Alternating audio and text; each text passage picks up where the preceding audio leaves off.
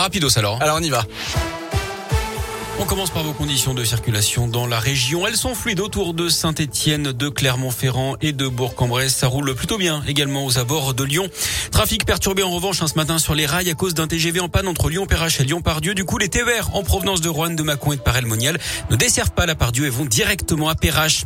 La course à la présidentielle est lancée. Ils sont sept candidats à réunir les 500 parrainages nécessaires pour se présenter d'après la liste publiée hier par le Conseil constitutionnel.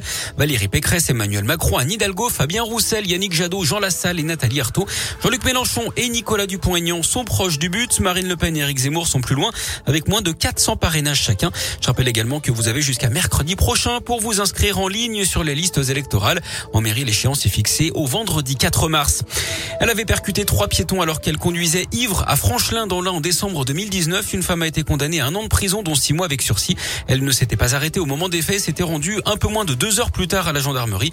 Ce soir-là, elle avait bu une dizaine de verres de vin avant de prendre la route et de percuter cette famille qui marchait le long de la route. Un homme qui tenait sa fille dans les bras avait eu l'omoplate cassée, une cheville brisée pour son épouse, trois côtes cassées, des lésions lombaires et cervicales pour la maman de la jeune femme.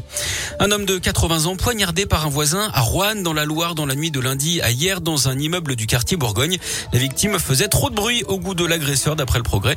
Le suspect âgé d'environ 70 ans a été interpellé hier matin et placé en garde à vue. Les jours de la victime ne sont pas en danger. Un espoir pour les fans des Daft Punk le duo s'est reformé sur les réseaux sociaux. En tout cas, un an pile après l'annonce de leur séparation. Tout est parti d'un post sur Instagram et Twitter suivi d'un concert live de, décembre 97 à Los Angeles diffusé sur Twitch. Il n'en fallait pas plus hein, aux amateurs pour évoquer un retour des deux légendes de l'électro. La Saint-Etienne n'ira pas à Paris pour faire du tourisme. C'est le gros match du week-end et le choc de la 26e journée de Ligue 1. Samedi soir, le PSG, leader du championnat, reçoit Saint-Etienne. Une équipe stéphanoise qui n'est plus relégable depuis dimanche et qui surfe sur une très bonne dynamique. Trois victoires et un nul sur les quatre derniers matchs. Mais voilà, l'ogre parisien se présente sur la route de Pascal Duprat et de ses joueurs, même si l'entraîneur des Verts a annoncé la couleur. J'ai dit aux joueurs que si on allait au PSG pour échanger les maillots avec Neymar, Mbappé et Messi, moi je venais pas. Voilà. Et si on vient pour prendre des photos, je viens pas non plus. On vient pour euh, pour, disputer un match de championnat de France contre une équipe qui vient d'être battue à, Nantes, qui n'a pas l'habitude des revers en championnat. Donc euh, une squat impressionnante. Mais quand on joue à la S Saint-Etienne, on doit ne craindre personne, respecter tout le monde bien entendu. Il faut pas trop que j'en dise en fait. Ils n'ont pas besoin de ça. De toute façon, ils vont pas m'écouter les Parisiens.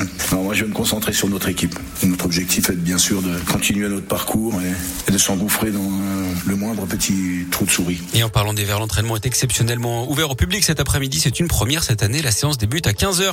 Et puis en Ligue des Champions, Lille en balotage défavorable après sa défaite 2-0 à Chelsea, tenant du titre de la compétition hier soir. Merci.